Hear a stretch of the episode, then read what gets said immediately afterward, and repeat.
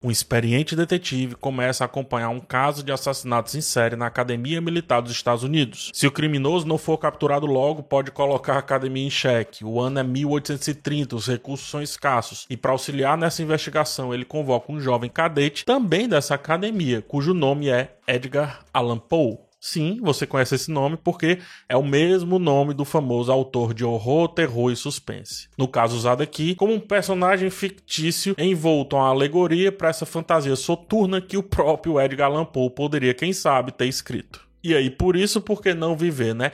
E também traz alguns fragmentos mais ou menos reais, digamos assim. Esse filme é O Pálido Olho Azul, dirigido e escrito por Scott Cooper, lá de Coração Louco, um filme que eu adoro. E o protagonista é Christian Bale, e o Edgar Allan Poe, cara, é vivido por Harry Melling, muito bem vivido por Harry Melling, de Harry Potter. Antes de continuar, deixa eu só te pedir aquele joinha aqui no vídeo. Pra ti é de graça, bem rapidinho, mas para mim é muito importante. Essa é uma crítica, logo não tem spoilers. Fique tranquilo ou tranquila. E vamos lá o que interessa. Em época que as histórias de crime voltaram com tudo, a construção de O Pálido Olho Azul é quase toda voltada para garantir a boa compreensão dos detalhes da investigação e das viradas da história. Eu digo quase toda porque enrola um pouco até chegar em momentos marcantes, mas eu acredito que para muita gente essa enrolação não vai ferir. Christian Bale vive esse homem solitário, muito soturno, tanto que mesmo Edgar Allan Poe, né, naquela história, estando presente naquela história, ele que é conhecido por ser um autor de origem toda sombria, toda dark, ainda assim ele se mostra mais leve do que o personagem do Christian Bale, o detetive Landor. Sendo assim, a curiosidade do nome da pessoa que até pelo que a história conta, virá a ser um grande autor de histórias de mistério, é suplantada pela obstinação de Landor para com esse caso que, a princípio, não parece deixá-lo tão empolgado assim. A pergunta inicial então é: se não é tão interessante para ele, por que será para nós? E aí por isso se torna interessante automaticamente. Faz sentido? É um paradoxo, mas é fato. O filme não tem interesse em responder essa tema logo de pronto, porque as interações de Poe com Landor parecem ser mais determinadas a serem feitas, serem realizadas, construídas, do que qualquer outra coisa que acontece em tela. Assim, temos um filme de passadas lentas para com o caso e passadas rápidas na relação entre esses dois personagens nem todo mundo vai conhecer Poe e, portanto, não vai sentir o peso da construção dessa narrativa que referencia o jeito como o autor era na vida real e como ele construía as suas histórias. Poe realmente serviu ao exército, ele precisava de uma grana ali para sustentar a sua vida de escritor iniciante e por isso foi na Academia Militar dos Estados Unidos. Em vários escritos dele, cartas e contos, ele tratava de maneira jocosa toda aquela academia militar, a qual via como um circo de tarefas em excesso, pessoas que não o tratavam bem e, sobretudo, forte hierarquização que de fato não combinava com seu estilo de vida. Ele era mais boêmio, até preferia o contato com a sociedade. Em dado momento do filme,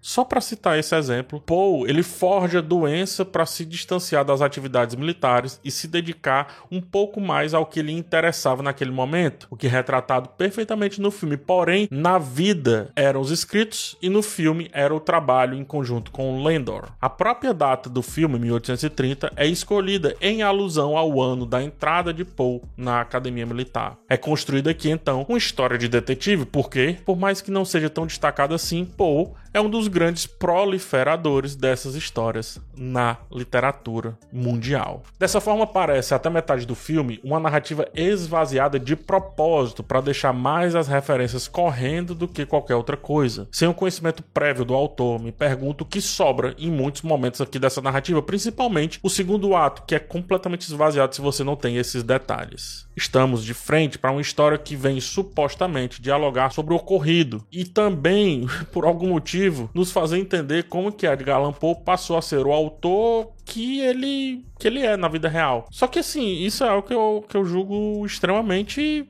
pretencioso. Eu não vejo como esse sendo o foco mais útil ao filme. Tratar Poe como mais um elemento na narrativa e não deixá-lo ganhar a narrativa faria do filme O Pálido Olho Azul bem mais autêntico bem mais autônomo até, mais dependente só de si, mais dependente só da sua história, como acredito devem ser a maioria dos filmes, obviamente tirando aqueles que fazem parte de uma grande franquia, né? Esse sentimento de pretensão acho que piora, porque tanto nunca se afirma, como se conclui em uma resolução literal. Não é deixada para os espectadores que participem desse grande clímax e dessa grande virada da história, sem que diálogos expositivos não entreguem completamente o tempo dedicado a essa jornada. Em resumo, o filme ele conta a sua história em vez de deixar a sua história se contar. É um filme que pede sim a curiosidade do espectador durante muito tempo, mas depois a pisoteia justamente no desfecho. Ele esnoba a inteligência de quem o vê e tira do ar tudo que foi sugerido para praticamente desenhar em tela. Apesar desse problema gritante no roteiro, eu diria que também nos rumos macro do projeto, ainda assim é um filme gostoso de acompanhar. A direção conduz com maestria cada cena. São usados muitos planos que passeiam pelo cenário como um todo. Tem zoom indo, tem zoom voltando, o que dá muita leveza, como se o filme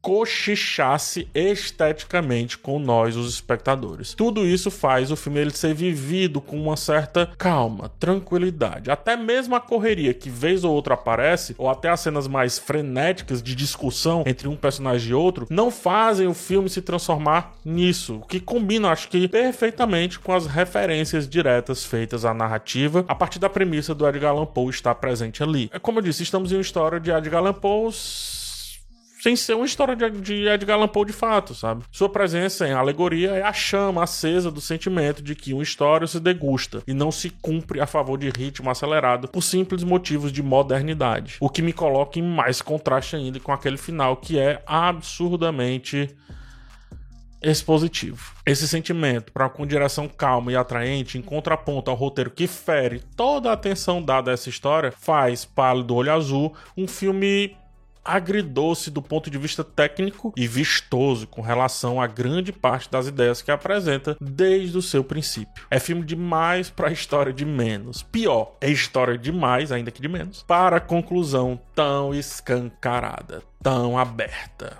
E é isso. Esse foi o Palo do Olho Azul, filme que está aí na Netflix. No mais, um forte abraço em vocês, até o próximo vídeo e tchau.